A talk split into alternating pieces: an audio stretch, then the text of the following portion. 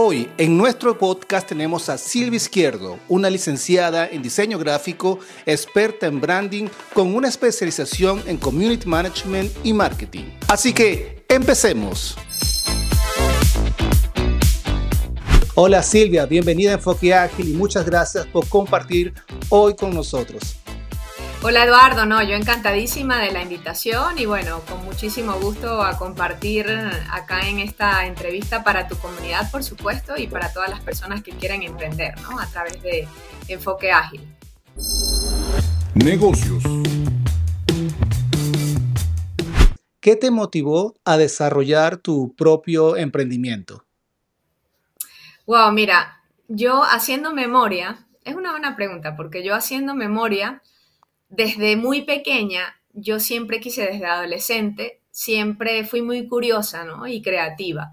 Y siempre fui como teniendo mis propias, yo hacía muchas manualidades cuando estaba adolescente. De hecho, mi primera cámara me la compré con el que yo llamaría mi primer emprendimiento sin saber que lo era en ese momento, ¿no? Yo vendía manualidades, vendía muchas cosas para mujeres. Creo que elegí eh, bien un, target, este, bueno, tú sabes que las mujeres siempre somos adictas a las compras y creo que en ese momento fue cuando nació como esa semillita, ¿no? Tendría yo quizás unos 18, 19 años y luego, bueno, más adelante tuve una experiencia en una empresa en la cual siento que me enseñó muchísimo. Una vez que yo me gradué, tenía 23 años, pero allí estuve dos años y luego dije, como, como llegué como a un techo en esa empresa, pues era una empresa familiar, no era una transnacional o una empresa grande, y dije, me siento preparada para emprender algo por mi cuenta y me siento preparada pues para salir a la calle y empezar a aprender todo lo que hay que aprender en el mundo del emprendimiento, ¿no? Entonces prácticamente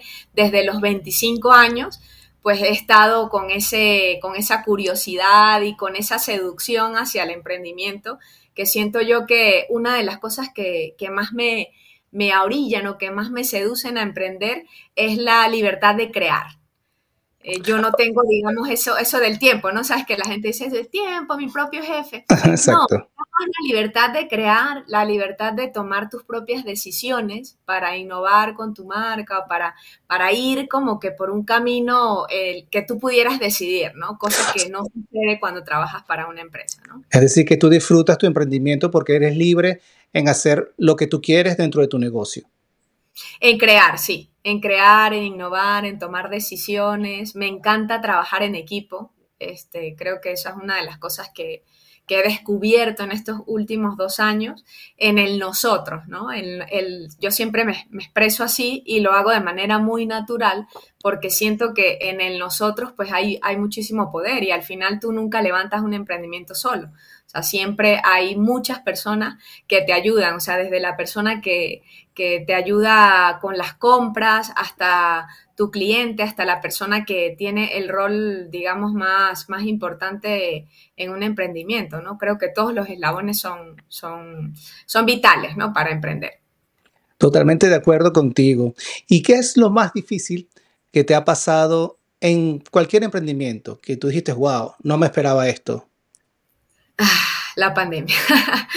Porque yo, bueno, para hacerles el, cuento largo, corto, cuando yo emigré para Perú en el 2017, yo comienzo nuevamente a trabajar en una empresa.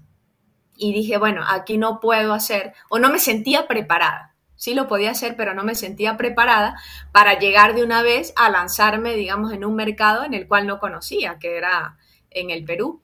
Y dije, bueno, voy a trabajar Sí, dime. ¿Y anteriormente dónde estabas? En Venezuela. O sea, yo ya migraste de Venezuela a Perú. Okay.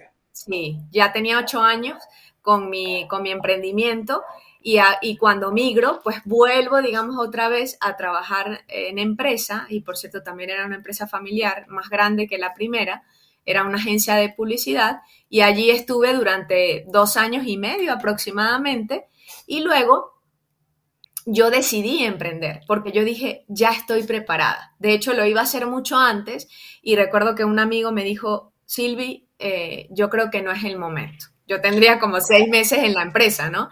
Y yo quise como lanzarme de una vez, o sea, tenía como que esa ansiedad. Y él me dijo, no es el momento, continúa, respira, paciencia. Y bueno, tenía un ambiente laboral eh, muy demandante y bastante exigente, del cual aprendí muchísimo y lo agradezco. Sin embargo, el nivel de estrés era muy alto y por eso yo quería como que, ¿no? Saltar al emprendimiento nuevamente. Sin embargo, esperé dos años y medio, fui ascendida también. Y un mes antes de la pandemia, por supuesto, ninguno de nosotros sabíamos que la pandemia venía, eh, coordiné con una amiga, una compañera de trabajo y dijimos, vamos a, lanzar nuestra propia agencia, pero una agencia esta vez no de publicidad, sino de branding. Y vamos a conseguir un socio, vamos a hacer un plan y estábamos súper emocionadas y resulta que un mes después de yo haber renunciado a esa agencia en la que tenía una estabilidad laboral pues bastante buena, eh, viene y eso fue uno de los momentos más difíciles, porque si te soy muy, muy sincera, teníamos un solo cliente y éramos cuatro personas, ¿no? Y la persona que iba a estar, digamos, como socio capitalista, se echa para atrás y dice, eh, esta, esta, situación, este escenario no me conviene. ¿Y ya habías renunciado de tu, trabajo? Y ya había renunciado. Tenía un mes renunciado y no iba a regresar. Yo dije, yo no, yo no voy a, a regresar. O sea, ya lo que queda es mirar hacia adelante y para mí fueron meses muy difíciles, fueron ocho meses muy, muy rudos. O sea, que avanzaste tu negocio, sigue capitalista y además a un mercado nuevo que, bueno, no tan nuevo para ti, ya tenías dos años eh, en Perú conociendo el mercado porque realmente eras, es nuevo para ti o era nuevo para ti, ya lo conocías y pensabas que ya con la inversión iba a ser más fácil llegar a más clientes de alguna manera. O sea que tu, el motor de la compañía para atraer clientes bajó totalmente por la, por la pandemia, por la inversión. ¿Y qué hiciste entonces para sobrevivir a esa compañía que estaba empezando? Mira, no sobrevivió a los ocho oh, meses. durante esos ocho meses intentamos, ¿no? Conseguir clientes, entraron tres aproximadamente. Eh, le dimos muy duro a las redes sociales y por eso yo siento que, bueno, las redes sociales para mí han sido una, una bendición y una gran oportunidad, eh, más después de la pandemia y por allí empezamos a tener un poco más de contactos, empezamos a, encontrar oportunidades, sin embargo, eh, yo quiero destacar que cuando no hay un engranaje bueno, entre las personas que están, digamos, al frente de un emprendimiento, es difícil avanzar. En este caso yo tenía el know-how, que creo que para mí es mi, digamos, mi capital más valioso, ¿no? Y que creo que siempre lo ha sido. Sin embargo, como no había esa sintonía de crecimiento y como cada uno de nosotros tenía también otros, otros planes, por decirlo así, pues la agencia de branding no tuvo éxito, ¿no? Digamos que ese, ese bebé no logró ver, eh, digamos, su, primer año, lo cual eso para un emprendimiento es bastante importante, porque el primer año siempre es como que el más difícil, ¿no? Cuando empiezas a invertir, a invertir, a invertir y de hecho todo lo que entra es para reinvertir y tienes que asegurarte de como de pasar al segundo año. No, no vivió, o sea, no vivió y, en diciembre de ese año yo tomé la decisión pues de, comenzar con mi marca personal y eso pues marcó también un hito importante en, mi vida y en mi carrera profesional, ¿no? Es decir, que después de abrir esa compañía, se cerró por, obviamente aquí había, había un plan estratégico más algo que sucedió que no estaba controlado, algo que a muchos negocios le pasó y, y que igualmente cerraron sus puertas. Por ejemplo, los centros comerciales que estaban cercanos a mí, las tiendas se cerraban. Eso era muy triste ver esos escenarios y que personas que hayan invertido en sus negocios iniciales o que ya tenían años tuvieron que cerrar puertas. Por más estrategia que el negocio tuviera, muchos no sobrevivieron, sobre todo por el capital o la ayuda del capital para estar esos meses activos haciendo publicidad o todo lo que tiene que ver para aumentar las ventas y traer clientes. Y entonces eso fue para ti en la parte financiera un, un impacto importante dentro de tu negocio. Y saltas ahora a, después de ese negocio, saltas a otro eh, emprendimiento ya como marca personal. Finanzas para negocios. ¿Qué recomiendas entonces con esa experiencia a un emprendedor que eh, va a iniciar un, un proyecto nuevo y tiene una planificación financiera, ¿qué es lo que tiene que ver en la parte financiera? ¿Tienes alguna, alguna eh, consejo que puedan ver, sobre todo en la parte financiera, ¿qué, qué deberían detectar antes de arrancar? Sí, mira, yo quiero, yo quiero decir que una de las cosas más importantes es que esa no sea tu única fuente de ingreso. Y eso yo lo he comprobado durante, durante ese periodo y luego de ese periodo también. O sea, cuando tienes, cuando tienes esa presión o le pones toda la carga emocional y toda la carga, digamos, financiera para mantener quizás a tu familia, mantenerte a ti, eh, un equipo de trabajo, la operatividad como tal del emprendimiento, se hace más complejo. Y entra, o sea, o dejas entrar la desesperación. El que, ok, si no estoy produciendo, ¿cómo hago? Y eso no te permite tener tanta claridad en el camino o en la estrategia que vayas a tomar. Cuando tienes otra fuente de ingreso, ese sería mi mejor consejo, cuando tienes otra fuente de ingreso, tú te puedes enfocar muchísimo más calmado y tranquilo, sin ansiedad, sin estrés. Y eso, o sea, el dejar eso a un lado, te permite ver mejor las oportunidades para tu negocio. O sea, es, algo bárbaro. O sea, para mí es una de las lecciones que aprendí a los golpes y que creo que es importante cuando se emprende. Y sobre todo que lo viviste tu emprendimiento y lo que estás desarrollando actualmente lo estás viviendo en carne propia. Entonces eres un jugador en el campo, no, eres, no eh. estás en las tribunas y cada juego distinto, cada emprendimiento distinto. Y eso es bueno también tenerlo como experiencia de otros y ver que si eso me sucede, eso podría ser una buena estrategia. ¿Cuánto puedo arriesgar yo en este emprendimiento? No nada más en dinero también, sino en tiempo. El tiempo es importante. ¿Cuánto tiempo voy a gastar en este emprendimiento hasta que se dé los resultados económicos para luego dedicarme al 100%? Ya porque puedes mantener la empresa y con todo y eso vas a tener que estar bien planificada o planificado para seguir desarrollando buenas estrategias. Sí, es correcto. Yo creo que tiene mucho que ver, Eduardo, con las etapas, porque hay momentos, y yo hablo mucho de esto en mi podcast y en mis redes sociales, que la persona quiere hacer todo de una vez. O sea, imagínate el ejemplo eh, más sencillo y cotidiano es cuando tú te vas a casar. Bueno, tienes tu novio, tu novia, tu pareja, y te vas a casar y quizás tienes el lugar donde vivir, la cama, la nevera y la cocina, pero te falta la lavadora, te faltan un par de muebles, tienes el televisor, pero te faltan los cuadros o quizás alguna plantita, alguna, ¿no? algún accesorio. Y está bien comenzar así, porque vas viendo justamente lo que tú decías en la cancha, cuál va a ser el siguiente paso. Si esperas, a tenerlo absolutamente todo. Uno, la inversión es bastante grande. O sea, es, una inversión fuerte de dinero. No son, no son 100 dólares, ¿no?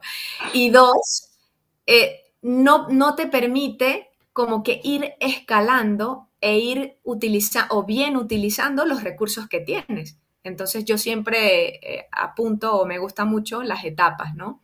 Que se vayan cumpliendo el paso 1, el paso 2, el paso 3 y sobre todo tener esos objetivos, bien sea financieros o bien sea objetivos de marca o objetivos de marketing, ajustados a tus recursos. Porque si no, te vas a poner un objetivo que no vas a poder cumplir porque no tienes en cuenta los recursos, obviamente. Entonces, creo qué, qué interesante, qué interesante. Superación empresarial. ¿Qué estrategias o metodologías aplicas para ser efectivo en tu productividad de tu marca personal y sobre todo en momentos que tienes mucha demanda? Mira, esa es una gran pregunta y me lleva a, una de, a uno de mis recientes bebés, a ver, mis recientes productos que, he lanzado, gracias al, poder escuchar a las personas a las que puedo ayudar en la creación de contenido y en la marca, y es el podcast Emprendedores Altamente Productivos. Ese es, tu, es tu podcast, perdón. Ese es mi nuevo, ese es mi nuevo podcast, es el segundo. Ese es el segundo. ¿Cómo se llama, por favor, para que el público que nos está escuchando te siga y te escuche? Claro que sí, se llama Emprendedores Altamente Productivos. Lo puedes encontrar en Spotify o en Google Podcast. igualmente, igualmente voy a obtener la información y lo van a ver aquí abajo de este video para que vayan directamente al podcast y así escuchen a Silvia y además se conecten con ella.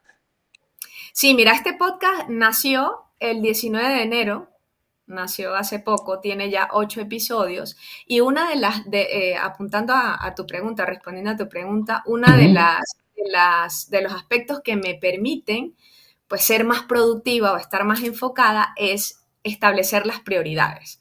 Muchas veces nosotros andamos, como dicen en España, como pollos sin cabeza, ¿no? andamos corriendo con el tiempo y sí, y estresados, y el, y el estrés no te permite establecer prioridades o no te permite estar enfocado. Y para mí, una de las mejores actividades que tú puedes hacer es establecer las prioridades. Y cuando tú haces eso, a mí me encanta el journal o la escritura diaria.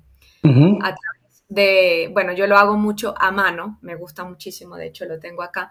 Este, cuando tú vas viendo eso diariamente, cuáles son tus prioridades, cuáles son tus metas y qué acción diaria vas a hacer, eso te permite decir sí o no a muchas cosas. Claro, existe la técnica Pomodoro, existe, yo siempre digo que tú puedas hacer como que tu propio set o tu propio kit de productividad, porque quizás lo que le funciona a Eduardo no le funcione a Silvia, quizás lo que te funciona a ti que estás escuchando este video, pues no le funciona a otro. Entonces, la idea es poder probar e ir ajustando y analizando cómo es tu rutina diaria. O sea, ¿qué es para ti importante ahora? Y bloquear, por ejemplo, los, los compromisos sociales o familiares, sobre todo, que creo que para muchos de nosotros la familia pues, juega un papel muy importante en nuestras vidas. Eso te permite ser más productivo porque estás, estás contento, estás tranquilo, tienes tus rutinas de autocuidado. En este podcast, en esos ocho episodios, que se los súper recomiendo, van a encontrar oro molido porque son pequeñas, pequeños tips aplicables a tu vida diaria. Y que Además que tú lo has usado, lo utilizas en, tu, en tu negocio. Claro, exacto. Y yo lo viví con mis clientes, muchos de mis clientes, oye Silvia, mira, ¿cómo haces tú para mantener toda la frecuencia de tus redes sociales? ¿Cómo haces para que te alcance el tiempo? Y gracias a esa escucha y también a sesiones de mentoría que tuve con, con mi mentora Catherine Valencia en el podcast, nace este nuevo podcast y nace de esa necesidad, o sea, de la necesidad de ok, vamos a poner orden y estructura en aquello que tú tienes ahora y adaptado a ti, no adaptado al, emprendedor de al lado o al empresario del frente, ¿no? Y creo que eso es una de las cosas más importantes, la personalización. ¿Y qué haces en momentos de baja productividad o cuando tú, se te bloquea eh, la parte creativa? ¿Qué haces para activarla? Lo suelto, lo suelto. Lo suelto y pido ayuda, de hecho. Yo tengo en mi equipo a un chico que él es muy bueno, de hecho él se encarga de los manuales de marca y yo me encargo de la parte, digamos, creativa, por ejemplo, en uno de los, de los servicios que yo presto, que es la creación de, una marca, el logotipo y el manual de marca. Yo me encargo del logotipo, me encanta diseñar, me encanta ver esa parte creativa y él se encarga de todo el manual bajo ciertas directrices, ¿no? De la marca. Pero cuando me siento así, yo digo, necesito parar, necesito soltarlo. Porque ¿Y lo forzar... hacer? Sí, sí, sí, total. Mira, una de las cosas que, yo le quiero dejar a, tu comunidad y a toda la gente que está viendo este video y que a mí me ha servido un montón en estos últimos tres años es el autocuidado, Eduardo. El autocuidado, o sea, esas pequeñas cápsulas diarias que te dedicas para ti, te abren el espectro y te hacen estar más enfocado.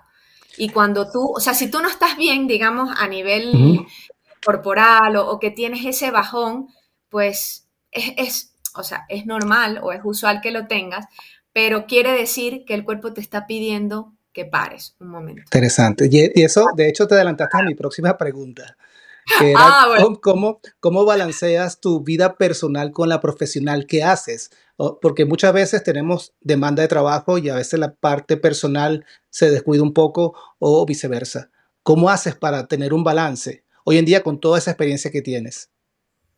Mira, yo creo que uno de los balances más importantes es que tú sepas que el éxito o, que lo que has logrado no se va a, no va a ser solo para ti, o sea, va a ser también para tu familia. Y si tú dices, ok, yo estoy trabajando, porque esta es, es una frase, Eduardo, que yo le escucho a muchos emprendedores.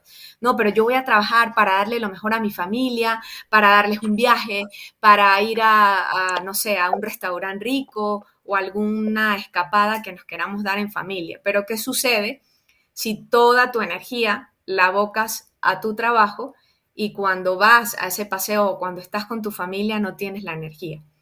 Entonces yo siento que en el nivel de conciencia que se entra cuando tú estableces justamente estas prioridades de decir, ok, yo voy a trabajar, pero para trabajar necesito salud y para disfrutar necesito a mi familia, empiezas a incorporar rutinas. Y te voy a decir, por ejemplo, tres rutinas eh, básicas para mí.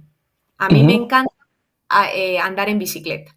Me encanta conectarme con la naturaleza. Yo me puedo escapar 20 minutos a un parque, 30 minutos a un parque. Yo quiero invitar a las personas que ven este video a que encuentren cuál es esa escapada.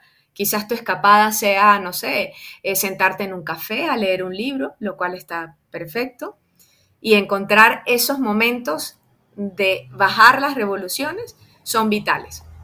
Lo segundo, a mí me encanta inyectarme diariamente dosis de desarrollo personal, dosis de meditación.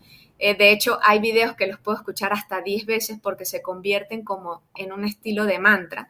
Nosotros los seres humanos tenemos la tendencia a olvidar, ¿no? Como que lo, vemos un, algo o lo escuchamos y quizás a los 3, 4 días, oh, ya lo olvidamos.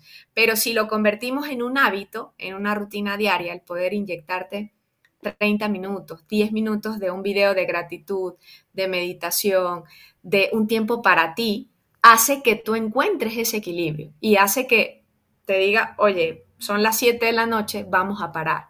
Oye, son las 12, necesito comer, necesito sentarme sin el celular a compartir con mi familia el almuerzo. Y la hora del almuerzo pueden ser 20 minutos, 30 minutos. Y tercero, para mí es muy importante poder encontrar inspiración en otras personas. Yo escucho muchos podcasts, de hecho desde que tengo podcast los amo, ¿no? Y empiezo a ver eh, de otros temas, ¿no? A mí me, me cambió mucho la vida cuando yo empecé a abrir el espectro de temas y no solamente veía o leía sobre branding, marketing, ¿no? Marca, ¿no?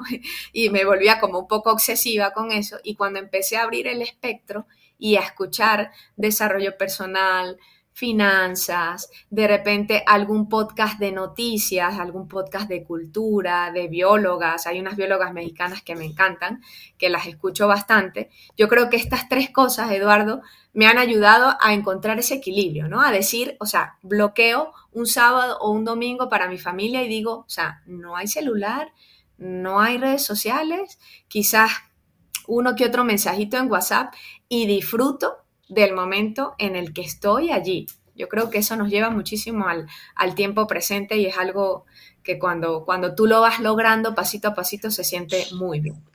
Algo que yo todavía no he logrado es aprender a meditar. Lo he tratado de hacer, pero me ha costado. ¿Cómo lo haces? ¿Cuánto tiempo tienes meditando? Mira, yo tengo como dos años y yo no lo hago sola. Yo sí confieso, yo pongo mis meditaciones guiadas. Nunca lo he hecho sola, nunca ¿Utilizas alguna aplicación? No, utilizo YouTube. A mí me encanta, hay una señora que Dios la bendiga y de verdad que bueno, ya ella no está en este plano físico, pero creo que dejó un gran legado. O sea, es una sabiduría infinita, ella se llama Louis Hay. Y yo amo y adoro sus meditaciones. Y en YouTube hay N cantidad de canales, yo estoy suscrito como a tres canales, presentan sus audios. Bueno, esta señora hablaba inglés, pero hay audios doblados. Y yo, a mí me gusta meditar guiadamente. lo vamos a colocar aquí en, este video. Ahora lo voy a buscar y lo colocamos. Por supuesto. De hecho, hay una en particular, Eduardo, que yo quiero compartir. Y es una de la mañana. Y está muy enfocado a la gratitud y a los pequeños detalles. Tanto así que yo casi que me la sé completa, ¿no? Porque la escucho muchísimo. Y esa es la primera meditación que yo escucho en la mañana antes de ponerme a trabajar, antes de abrir redes sociales, de cualquier cosa, yo me conecto con la gratitud y eso, o sea, es un, es un cambio del cielo a la tierra. O sea, de verdad que todo se alinea y, se te presentan oportunidades muy buenas, ¿no? Obviamente cuando tú haces, ¿no? Exacto, exacto. lo he escuchado, que es muy buena la meditación. He tratado de hacerlo, pero no, no he sido constante. Yo creo que para eso por lo menos hay que ser constante, no en tiempo largo, sino corto y de alguna manera prudente que uno pueda hacerlo. Sí, de hecho, exacto. De hecho, la que, la que vamos a colocar, en la que yo te menciono, eh, dura 17 minutos. Ah, está bien. En la mañana, antes de levantarse, uno medita y... No, perfecto. Lo vamos a colocar para que nuestra comunidad también lo vea, lo escuche y, medite. Ahora vámonos a tu, a tu área, el marketing. Marketing. La pregunta que te tengo es cómo está impactando la inteligencia artificial en tu industria, en tu profesión, en tu trabajo, en tu negocio. Mira, el impacto es alto. De hecho, una de las, yo tengo varios episodios en el, primer podcast, en el podcast en un 2x3 para tu marca, en donde hablo incluso hasta de las profesiones, ¿no? El impacto es, es grande y yo siento que el primer paso para nosotros entender el impacto es dejar a un lado el miedo, ¿no? A decir, bueno, la inteligencia artificial se nos está saliendo de las manos. No, vamos a ver qué regulaciones hay para la inteligencia artificial y cómo yo puedo contribuir con esas regulaciones. Hace poco hubo un caso bien particular en el que a una, digamos, a una marca personal y a una persona tan famosa como Taylor Swift le hicieron una, cantidad de unas cuatro o cinco imágenes bastante eh, no gratas, por decirlo de alguna forma, y se viralizaron en, la plataforma X, lo que era anteriormente Twitter. Twitter. la masa de la comunidad de los, de los Swifties que llaman, es decir, todos, todos los fans y todos los lovers de Taylor Swift, comenzaron a decir, oye, no, esta no es Taylor, esta es una imagen generada o creada con inteligencia artificial.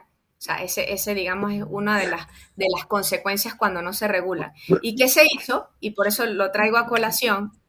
y Toda la comunidad comenzó a buscar quién había sido el, el, artífice de estas imágenes tan grotescas, ¿no? Y, e incluso con contenido sexual.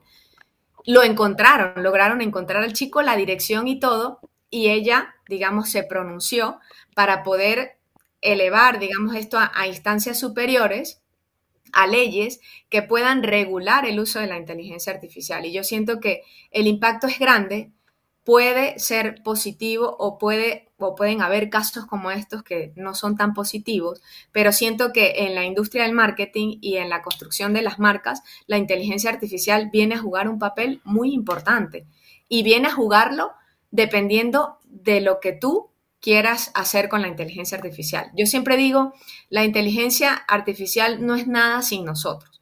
Sí puede quizás hacer algunas cosas aparentemente solas, pero al final han sido creadas por el hombre y han sido entrenadas por nosotros eh, los seres humanos, ¿no? Entonces creo que utilizarla a favor para crear productos, para crear servicios. Yo misma lancé el año pasado un taller de creación de contenido estratégico con inteligencia artificial y ese mismo taller fue construido con parte de la inteligencia artificial.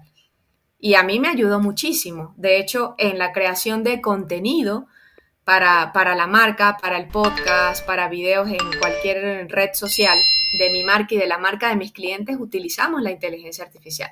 Porque te ahorra tiempo, ¿no? Y creo claro, y, la, y la inteligencia artificial también eh, es tu aliado porque también tú conoces tu industria. Desde cierto punto tú ya sabes que eso es así y tú lo vas a agregar a tu curso o a, lo que vayas a hacer.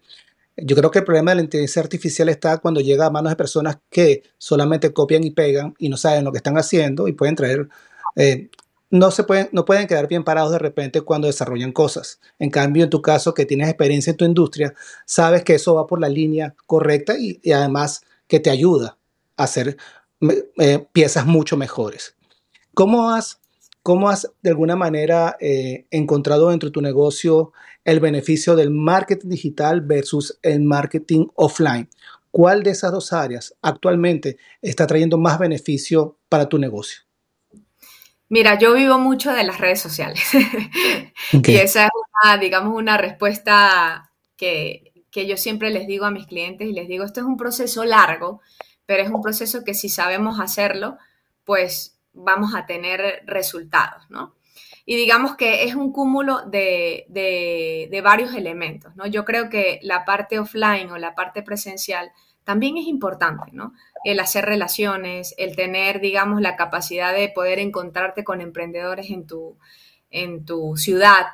Eh, yo, por ejemplo, hace un año y pico que llegué a Venezuela y ese, ese mismo año pues fui invitada en la Semana del Emprendimiento, que es en noviembre, a dar una charla.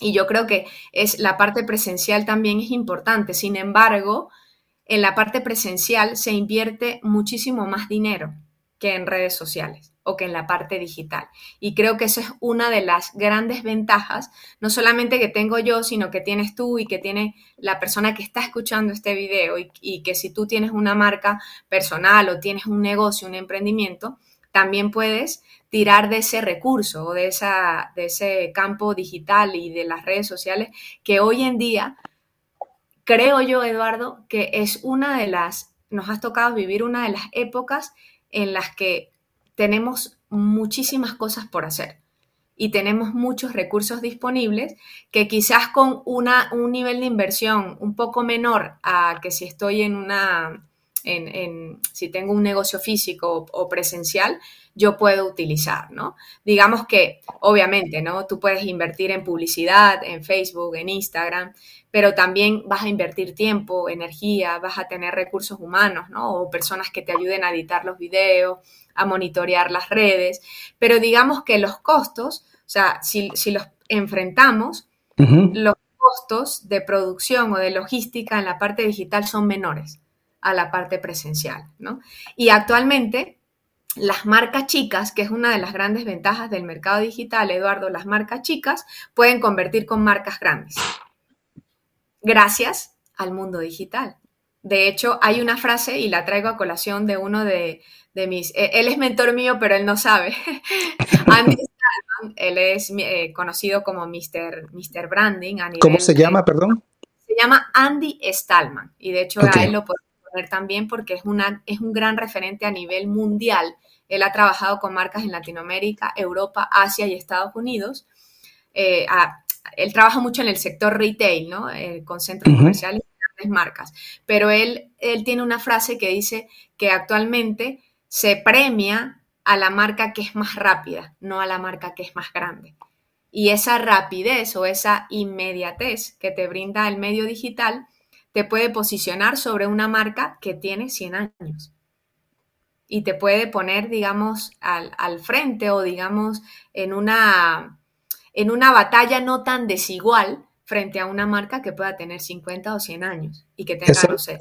Y totalmente cierto, esto lo venía hablando con un colega ya hace unos, unas semanas atrás, de que hoy los profesionales, emprendimientos, pequeños negocios, eh, tienen más posibilidad de tener una exposición y competir con empresas grandes. Por ejemplo, para antes, para hacer una publicidad, ir a la televisión, para un emprendimiento, un negocio era imposible.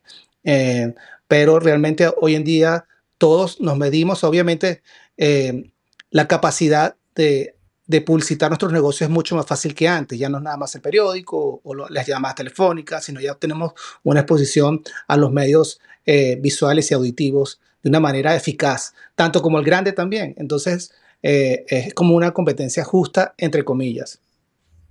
Exacto, sí, sí, sí, la verdad que las posibilidades o las oportunidades eh, son bastantes, solamente hay que saber cuál elegir, cuál es elegir. ¿Qué recomiendas a un emprendedor o emprendedora o negocio que desee desarrollar su marca desde cero? ¿Cuáles son los pasos iniciales que debe conocer? Mira, para mí, una de las, de las de los básicos, eh, bueno, escuchen mi podcast. Ah, no, no es cierto. bueno, no, por supuesto. Los primeros 10 episodios, Eduardo, yo los dedico a que la persona pueda empezar del podcast en un 2x3 para tu marca. Pero trayendo eh, acá tu pregunta, yo creo que necesitamos saber cuáles son nuestras habilidades, o sea, con qué contamos. más allá del dinero, que es importante para poder comenzar, cuál va a ser la inversión inicial, es saber en qué eres bueno tú, qué puedes hacer, independientemente de cuál sea tu área, desde si eres bueno, no sé, haciendo uñas, o si eres bueno eh, quizás eh, en la contabilidad, ¿no? En los negocios, en la lectura, en el análisis.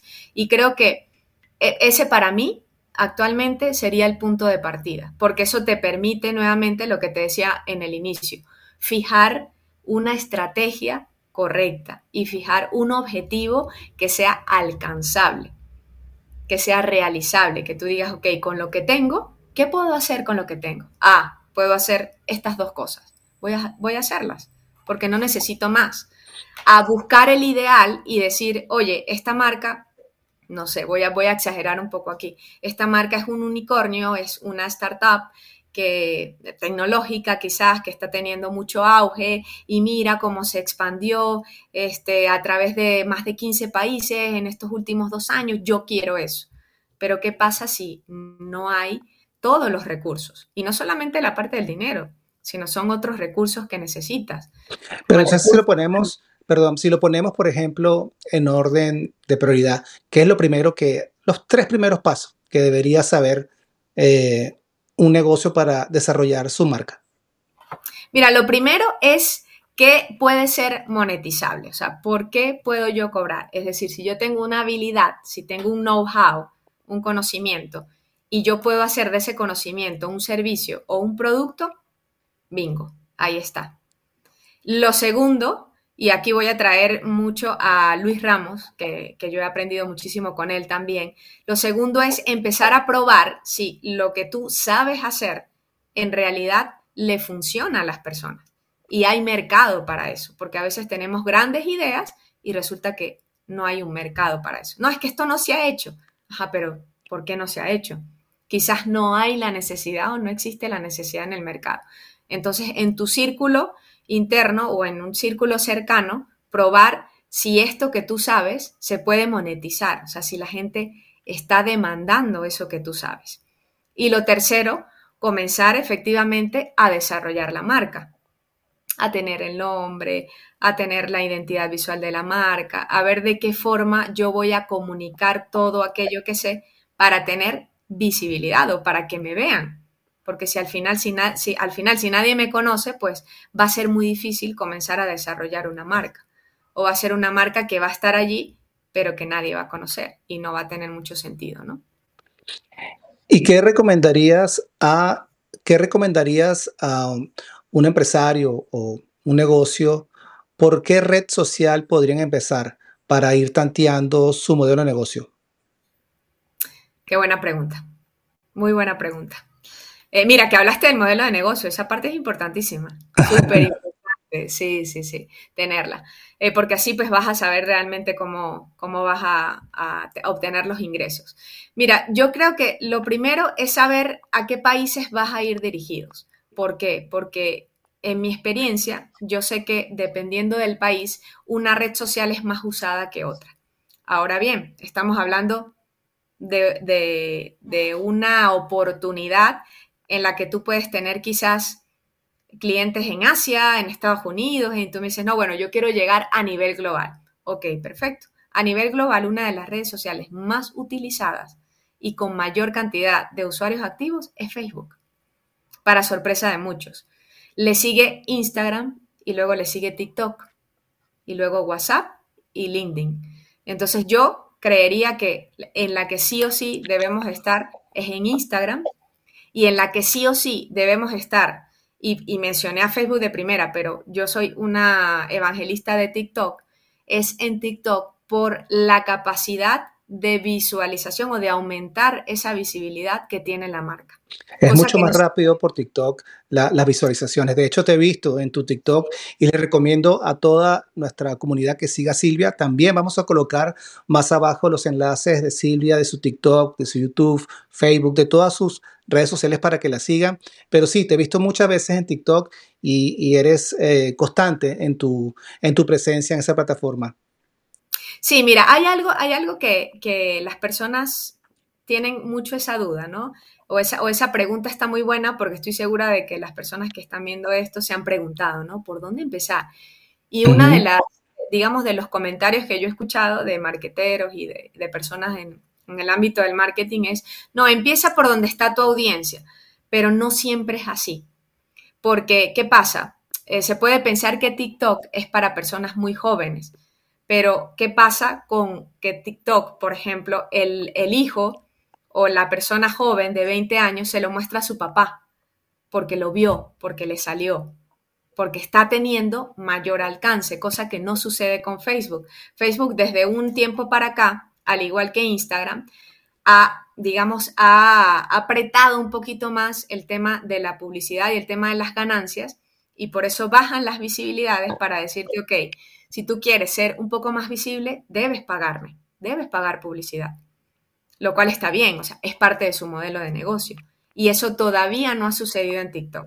En TikTok hay muchas marcas que han logrado monetizar y han logrado inclusive hacer crecer sus otras redes sociales gracias a esa visibilidad. Y créeme que yo he hablado esto fue en un video que se me hizo viral a, mí en abril del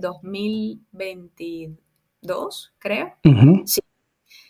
Y he hablado con personas como tú y como yo, o sea, personas que son adultos contemporáneos, que tienen negocios, que, que me vieron en TikTok. Y de hecho, una de las, de las preguntas que me decía mi mentora cuando yo le comenté, le dije, mira, se viralizó este video, eh, me están escribiendo muchas personas, vamos a llevarlos a llamadas de venta, me decía ella. Y ella una, vez me preguntó, recuerdo clarísimo, y me dijo, no puede ser que este señor tan ocupado, teniendo tres empresas, te haya visto en un TikTok. Y yo le digo, pues sí. yo le digo, pues sí. Y eran, Eduardo, todas las personas que me contactaron eran mayores de 35 años y todas tenían un negocio. Entonces, fíjate que es un gran depende, ¿no? Y yo siempre que, eh, digamos, desde que me sucedió esto en TikTok que TikTok me ha traído beneficios, soy una evangelista de TikTok y digo, no desaprovechen la oportunidad de viralizarse o de hacerse más visible a través de una red social como TikTok, porque todavía no han apretado, eh, digamos, el tema de, de la publicidad y todavía le están dando visibilidad a las cuentas nuevas, a negocios, a personas. Y creo que para hacer la, respuesta corta y concisa y finalizar con esto serían estas dos redes sociales, TikTok e Instagram. Además que las, eh, las redes van madurando, eh, empiezan con poblaciones jóvenes y a medida que pasa el tiempo va entrando gente más adulta a esas redes sociales y se va madurando y yo creo que van migrando para otro lado. Así empezó Facebook, Instagram, solamente con jóvenes eh, de, antes que entren a la universidad, colocaban fotos y después fue esa red madurando, trayendo gente eh, más adulta y así creo que va a suceder con TikTok y otras plataformas. Pero definitivamente sé que TikTok es una plataforma que se mueve muy rápido, al igual, YouTube es una plataforma también muy interesante porque tiene múltiples, formatos. Eh, va a depender también qué es lo que eh, el negocio busca como tal. Ah, pero estoy totalmente de acuerdo contigo. Yo creo que la mejor experiencia es ir, intentarlo, y, pero también no agobiarse con tantas redes sociales porque es mucho trabajo por detrás de eso. Sí, sí, sí, total. Y de hecho me encanta que hayas mencionado lo de la maduración porque efectivamente o sea, todo va evolucionando, ¿no? Y, por eso es importante estar allí, ¿no? Analizar, medir, ver y tratar de, en la medida de lo posible, de divertirse, ¿no? Y me gusta también que hayas mencionado YouTube, porque YouTube es una gran fuente de ingresos y es para mí un reto, y yo, bueno, ya lo, lo asumí desde el año pasado, es un reto para una marca con una visión a largo plazo y por eso yo sigo subiendo contenido en YouTube. Comencé y dije, bueno, Silvia, tú sabes que esto es para largo plazo, esto no es para la inmediatez, para un mañana, para porque es una red que monetiza muy bien. De hecho, creo que es una de las pocas en las que un video dura vivo 5, 10 años, 15 años. Y eso no lo ha logrado ninguna otra red social. TikTok se está acercando, pero lo máximo que yo he tenido es un video vivo durante año y medio, cosa que no lo hace Instagram y no lo hace Facebook. Pero creo que ahí YouTube es la, es la, mamá de, de, los videos este, evergreen que llaman, ¿no? Es decir, atemporales y que tú puedes ver, o sea, este video, subirlo hoy o subirlo mañana y dentro de cinco años pues va a tener todavía vigencia. es decir, volviendo a tu, a tu empresa, entonces si yo necesito tus servicios, ¿qué puedo esperar de tu compañía? ¿Qué, qué servicio me podrías dar? La idea es que también las personas que nos están escuchando eh, se enteren y puedan conectar contigo para poder eh, desarrollar productos, servicios, marcas, de todo eh, el área que tú conoces. Mira, hay dos grandes vertientes o dos, digamos, dos unidades de negocio a las cuales yo le, le pongo mucho foco, ¿no? Y bueno, ellas digamos que se subdividen, pero vamos a, a decirla que son dos mis grandes fuertes, ¿no? Uno, el desarrollo de marca o la construcción de marca, desde incluso desde el nombre hasta la identidad visual y el arquetipo de la marca para poder desarrollarlo en, en todas las áreas. Y dos, la creación de contenido.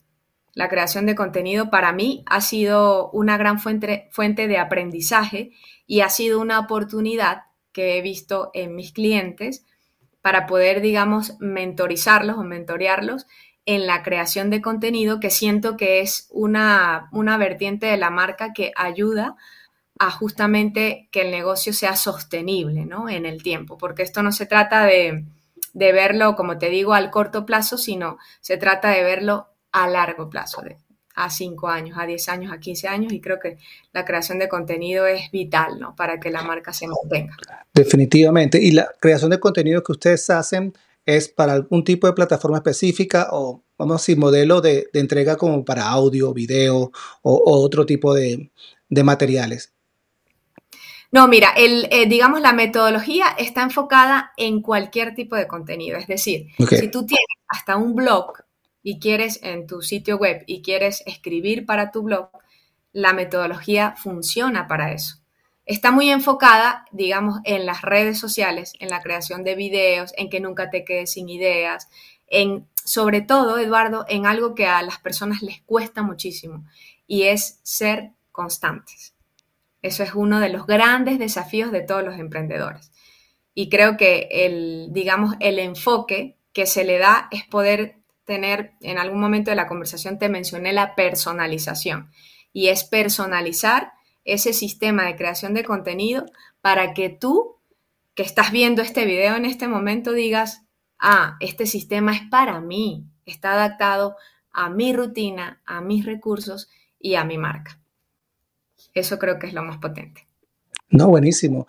Toda la información de Silvia la van a tener abajo de este video, su página web, sus redes sociales y cualquier otra información que hayamos dicho aquí, eh, la van a poder tener.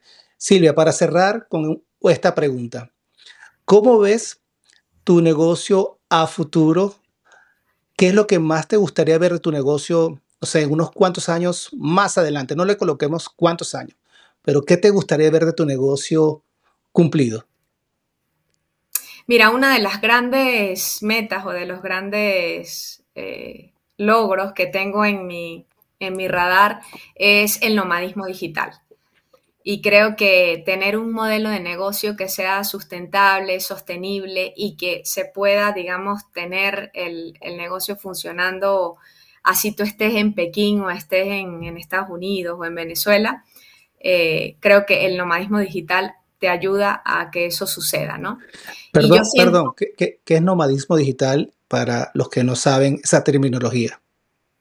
El nomadismo digital es un negocio, digamos, que funciona a través de poder moverte de un lugar a otro, ¿no? Pero el negocio está allí, es decir, todas las personas que trabajamos o que trabajan para un nómada digital no necesitan estar atados a una oficina, ¿no? Por decirlo de alguna manera, sino que puede estar uno en, España, la otra persona puede estar en Perú, y ese engranaje, y por eso es importante saber que, que la flexibilidad o la movilidad la tiene la persona aún así, sin, dejar de cumplir los, requisitos de, las metas o del trabajo, de atender a tus clientes, ¿no? Ese, ese, digamos, ese modelo de negocio a mí me seduce muchísimo y creo que yo veo mi negocio en 5 o en 10 años en esa, en esa posición, ¿no? En la posición en la que yo pueda contratar a una persona que esté, no sé, en Inglaterra o que esté en México y que esa persona se engrane en este, en este proyecto y, bueno, eh, continuar, digamos, en, el desarrollo de las marcas, que es lo que a mí me, me apasiona, ¿no? Siempre y cuando todo el equipo esté alineado, digamos, a esta filosofía, no importa en el lugar donde esté. Y creo que es, es decir, que cualquier profesional que esté escuchando o que tenga una habilidad en la creación de contenido, diseño gráfico, te podría contactar de repente para poder hacer alianzas en distintos países y así eh, ese, eso, ese sueño, vamos a decirlo así, o planificación que quieres a futuro se puede lograr mucho más rápido. Sí, sí, sí. total, No, perfecto. Y yo sé que vas en la dirección correcta porque hacia allá van todos los negocios, ¿no? Ser eh, global de alguna manera, eh, directamente por internet, conectándose. Hoy en día estamos hablando por acá, tú estás en otro país, yo estoy en otro, y estamos compartiendo información. Silvia, te quiero agradecer por tu tiempo y toda la información que nos has regalado el día de hoy para nuestra comunidad de Enfoque Ágil y quedas cordialmente invitada para otra sesión con nosotros si tú gustas y espero verte pronto por otros medios. Muchas gracias y mucho éxito para tu negocio. Amén, amén Eduardo, gracias a ti por la invitación y bueno, un placer haber compartido con tu comunidad. Esperamos, yo sé que tú y yo esperamos que a las personas pues les haya sido de muchísima utilidad este video y si es así pues los invitamos a que lo puedan compartir con todos sus amigos emprendedores y que puedas también tomar acción, que creo yo que es una de las cosas más valiosas de cuando tú escuchas la experiencia de otra persona, es decir, oye, voy a probar esto, voy a hacer lo otro, ¿no? Y voy a comenzar a, desarrollar mi marca y a, a ir por lo que realmente quiero, ¿no? Siento que eso es una de las cosas más valiosas y por supuesto, eh, gracias nuevamente por este espacio. Y bueno, ya nos, nos vemos en una siguiente oportunidad, Dios mediante. Seguro, gracias Silvia. Claro que sí, un abrazo. Chao, chao. Chao, chao.